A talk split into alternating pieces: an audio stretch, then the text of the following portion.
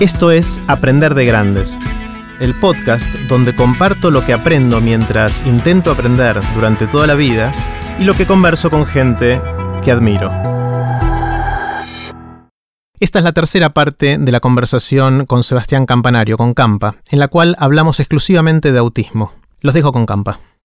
Campa, uno de los temas que me interesa mucho em, en aprender de grandes es explorar gente que por distintas razones eh, durante su vida tuvo que aprender cosas que quizás no planeaba o no pensaba que tuviera que aprender. Y, en tu caso me interesa mucho, si tenés ganas, de conversar sobre el autismo. Dale. Y cómo aprendiste a ser papá de un nene con autismo. Dale. Eh, sí, bueno, Matu ahora tiene, está cumpliendo 11 años y cuando tenía 3 años eh, lo diagnosticaron con un TGD. En realidad yo digo autismo porque es la, es la palabra que en general la gente entiende, pero, pero en su caso es un trastorno generalizado de desarrollo no específico. Ese es su, su cuadro. El TGD es como el paraguas en el cual este está el autismo, está el Asperger y, y también, bueno, hay cosas no específicas como tiene Matu. Matu todavía no habla.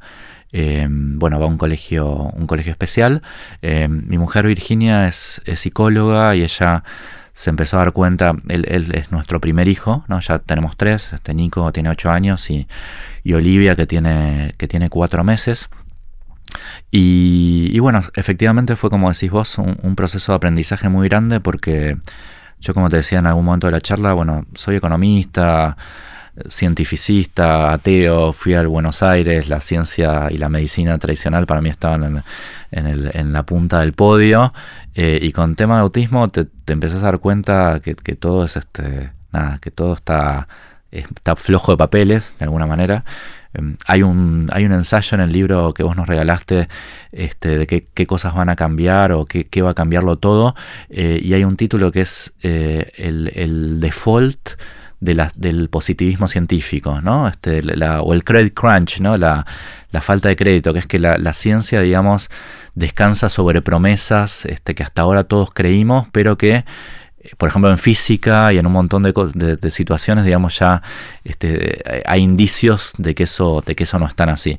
Y eso fue, fue todo un aprendizaje, digamos, de, del proceso que vivimos con Matu. Yo estuve cuando lo diagnosticamos este, un par de años con un insomnio muy profundo, casi sin dormir, por preocupado y también porque hasta que dimos, digamos, con el tratamiento y la medicación y todo, bueno, él tenía muchos problemas de sueño.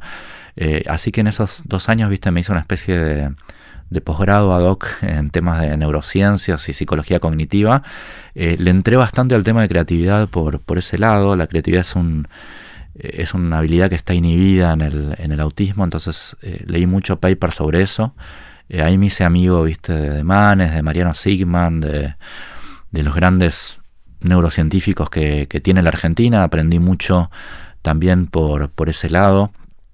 entré en contacto con un economista que se llama Tyler Cowen, que, que tiene un blog que se llama Marginal Revolution, que es el blog más leído de economía del mundo, más que el de Krugman, eh, y él tiene un diagnóstico de autismo, o sea, es un, tipo que, lee, no sé, 30 libros por semana, viste, que tiene una... Es Asperger, ¿no? O sea, tiene una capacidad de atención absoluta. Y, escribió sobre economía del autismo, sobre temas de innovación autismo. Eh, así que estoy muy, digamos, muy interesado por cuestiones personales en ese tema y, y, soy muy optimista, digamos, creo que es una agenda que es, tan, es tanta la prevalencia de casos de TGD que hay en el mundo. En Estados Unidos ya tenés uno cada 47 varones que nacen tienen TGD con, menor o mayor grado, digamos. más varones que mujeres, ¿no? Cinco veces más varones que mujeres. ¿Se sabe por qué eso? No, no, hay muchas cosas que no se saben. En general, eh, por ejemplo, los chicos con autismo tienden a tener rasgos eh, muy lindos de cara, son, no se sabe por qué. Los hermanos de chicos con autismo tienden a ser súper inteligentes, no se sabe por qué. Eh, es como, es un caso del TGD tenía una explosión muy grande en los últimos pocos años, eh, entonces las series de tiempo son muy cortas, entonces hay mucha discusión, viste, sobre el tema vacunas, antibióticos, temas biomédicos, este, ambientales, etcétera, porque como tenés series cortas, este, las conclusiones todavía son débiles. Eh, a su vez, eso te permite ser muy optimista sobre un futuro cercano porque estos, estos son los temas en los cuales el Big Data este, va, para mí va a producir un impacto revolucionario, ¿no? O sea, el cáncer, por ejemplo, estas cosas que son medio un rompecabezas que depende mucho de un trabajo econométrico muy fino y de buen manejo estadístico, eh, estamos en una era en la cual este, eh, los avances pueden ser realmente muy grandes, ¿no? Eh, yo no sé si leíste, un libro fabuloso que se llama El emperador de todos los males, que es la historia social del cáncer. No te digo el autor porque tiene un nombre, un apellido impronunciable, es un indio el que lo escribió, fue el libro que ganó el Pulitzer eh, en el año creo que 2011, 2012. Está, se consigue en castellano, en debate, se llama El emperador de todos los males o El rey de todos los males. Después lo busco y pongo el link en voy a poner aprenderdegrandes.com barra campa. Es un libro, dale, es un libro hermoso, muy optimista también. O sea, yo tengo muchos familiares que han tenido cáncer y te digo que para nada eh, es un libro bajón. Y te cuenta la historia del cáncer desde los faraones egipcios que se han descubierto tumores, viste, en momias del antiguo egipcio, de Egipto, eh, hasta el genoma y los estudios ADN, ¿no? O sea, hasta ahora. Y, el libro tiene una cosa, un capítulo muy interesante que es que el gran salto que se dio eh, en temas tratamientos de cáncer se dio en la década del 40 y 50 cuando se descubre la quimioterapia eh, y al principio era muy complicado ver qué tipo, digamos, de, químicos este, respondían a, a, determinado tipo de cáncer.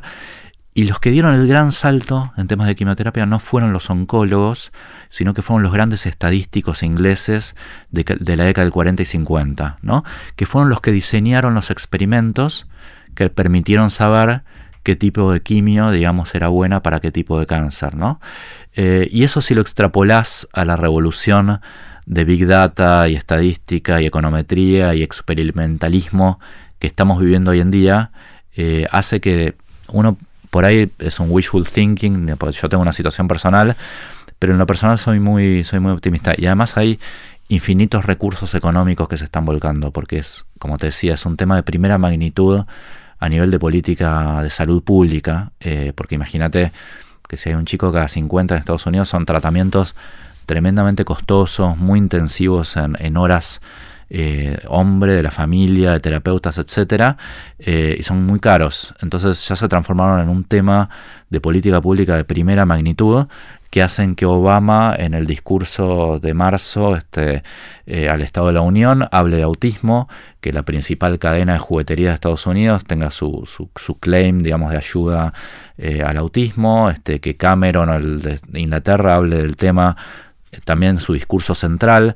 entonces, hay, mucha plata y mucho dinero involucrado que hace que, y lo ves, o sea, no, no es una cuestión de, o sea, todas las semanas tenés un, alguna noticia este, muy impactante vinculada a este mundo. ¿no? Está buenísimo. está genial esto que decís de, de esas enfermedades complejas. Sí eh, que tienen alta prevalencia, porque no es una enfermedad rara que es un caso en un millón, es un caso en 40, en 50, eh, por lo menos en los varones, eh, y cómo el, acceso a la información y la capacidad de procesar esa información puede hacer que veamos cambios radicales en cómo esto se, hace. Una pregunta muy pava, simplemente por ignorancia, el, el, TGD o el espectro autista en general, es algo, ¿cuánto es genético y cuánto es adquirido? ¿Se sabe eso o no? Mira, es una gran discusión. ¿Te acordás? bueno, en la, década del 50, 60 la explicación era psicológica, se hablaba de las madres heladeras, es una hipótesis tremenda, asesina, pues imagínate una familia que tiene un chiquito con autismo encima, le, ponías la carga a la madre que tenía la culpa, este, eso ha sido tremendo, esa, esa instancia psicoanalítica, digamos, mm. como, como visión del autismo. Eh, hoy en día lo que está pasando, se sabe que hay un tema genético, eh, que te predispone, pero como ha habido un salto tan grande en el número de casos... No puede ser solo genético. No puede ser solo genético. O sea, la, hipótesis hoy ambiental gana peso justamente por eso, porque la genética no te puede cambiar este, un mil por ciento en cinco años, los hábitos culturales no te pueden cambiar un mil por ciento en cinco años, entonces lo que te queda es algo en el ambiente, en la comida, en los antibióticos, en los remedios, en, el agua, en los metales que nos rodean, etcétera que hace que por ahí digamos, es un factor que influye sobre toda la población, pero en chicos muy chiquitos que tienen menos defensas, eh, el, daño, el daño es mucho mayor. ¿Y típicamente a qué edad se lo puede diagnosticar? Esto es algo que sucede temprano, ¿no? Mira, eh, paz, digamos, hay de todo. Lo, más común es que vos tengas una evolución eh, entre comillas, normal hasta el año y medio, dos años, eh, y después empiezas a tener una especie de retroceso y, dejes de decir palabras que decías. en general, entre el año y medio, los dos años, es difícil, ¿viste? Porque un chiquito de esa edad vos decís, bueno, ¿qué es una conducta repetitiva? ¿Qué no? ¿Qué juego? ¿Qué no? Eh, Matu es nuestro hijo más grande, entonces nosotros no teníamos experiencia como padres de ver qué, cosas no eran normales, entre comillas, de nuevo. Em, pero lo que te pasa también es que, bueno, nosotros tuvimos varios meses que íbamos a un psicólogo infantil y nos decía, no, es un tema de límites. Estoy hablando de un psicólogo infantil mega autoridad del hospital italiano, viste, con premios y con todos los pergaminos y perdimos, viste, seis meses que hubieran sido muy ricos y lo llevamos a una eh, coordinadora de tratamientos de 35 años que lo vio y en un minuto nos dijo, mira, tiene esto, esto y esto, el lunes empezamos con, con este tratamiento, ¿no? Eh, hay un tema generacional en esto, que es que como ha sido un tema que explotó en los últimos años, en general los profesionales de 30 y pico, 40 y pico, tienen mejor ojo para la detección y para ver el tratamiento que por ahí gente más grande que viene con un, con un framing de hace muchos años. ¿no? Em, una de las cosas que escuché alguna vez es que em, una de las maneras de detectar esto más temprano es cuando los chicos tienen dificultad en mirar a los ojos. No sé si, si eso lo vivieron ustedes o, fue así en el caso de ustedes. Sí, Matu justamente no, no tiene un problema de desconexión. O sea, él eh, es un chiquito ultra conectado. Te diría que todo lo contrario. Como, como no habla, este, te dice con los ojos mucho más que cualquier persona. O sea, vos lo te mira, te mira mucho y tiene unos ojos divinos, este, azules grisáceos y eh, nada, te enamora la primera mirada y, eh, y, no es el caso de él. O sea, cada chiquito es un mundo, ¿no? Por eso también es tan importante una educación muy especializada, este, y, nada, hay... Eh, yo hablamos al principio de la charla de mindfulness, este, hay, nosotros mindfulness fue, fue algo muy para Virginia, mi mujer, y para mí este, fue algo muy natural porque de alguna manera eh, hay mucho en, el tratamiento del autismo que de los últimos años que tiene que ver con ponerte en el lugar del otro, entrar en el mundo de él, o sea, no obligar al chiquito a que entre en el mundo tuyo porque es tremendamente traumático, invasivo para él, sino vos meterte ahí y desde esa mirada de él, digamos, entender cómo él aprende cosas, cómo él procesa determinadas cosas, eh, eh, y eso de alguna manera el mindfulness te, ayuda y te da herramientas para, para empatizar mucho más con el otro. ¿no? Está buenísimo. Decías que al principio te costaba a vos dormir y que tenías insomnio. ¿Qué, qué, clic hiciste o cómo fue el, eh, el, darte cuenta que, podías vivir con esto y vivir bien, que, te volvió a, recuperar el sueño? mira, a mí para mí fue muy, muy liberador eh, contar la historia en una nota que hice para Revista Viva, eh, que fue como al año y medio ponerle el diagnóstico y, me vino a ver el editor en ese momento de Viva y me dijo, mira, vamos a hacer una tapa con, casos de autismo. Eh, si tenía ganas de contarlo. Y yo, mi primera reacción fue ni loco, ¿no? porque a mí hasta en ese momento hasta me, me dolía en lo personal decir la palabra autismo. No, no, no quería ir a grupos de padres, ¿viste? No. Era casi una negación. No sé si una negación, pero ahora, viste, me sentía como una laceración. Eh, cuando, viste, en grupos de padres en general, eh, te pasa que ves casos muy graves y son un bajón, porque decís, eh, proyectas eso y decís, yo, si me pasa a mí, no, no quiero que me pase esto. O ves casos de mucha recuperación y también es medio un bajón, ¿no? Porque decís, uy, yo en términos relativos no estoy avanzando lo mismo. Entonces a mí eso, viste, nunca me, nunca me, nada, me, sirvió a nivel, a nivel personal. Eh, y cuando escribí la nota de Viva, eh, primero dije que no, después la hice, la escribí en cinco minutos. Me acuerdo que fue como, viste, como si, si vomitara todo. Ya la tenías escrita en tu cabeza. Sí, ya la tenía escrita en mi cabeza. La mandé, recibí 1500 mails uh. por esa nota. Eh, y me pasan cosas que ponerle hasta hace poco no sé, recibí una carta del Vaticano porque una señora de pergamino eh, había leído la nota y le había pedido al Papa por Mato y, me llegaba a mí este, una carta de, no del Papa, pero de un secretario, no sé qué. Eh, me pasaban cosas increíbles con, esa nota, ¿no? Y, y, fue muy liberador, ¿viste? Pasé de ponerle, no contárselo a nadie o hablarlo con mi psicóloga, viste, y con nadie más, a, que de golpe lo supieran millones de personas, ¿no? Porque el, readership de Viva, en el momento que yo escribí la nota, era, era de 3, 4 millones de, personas.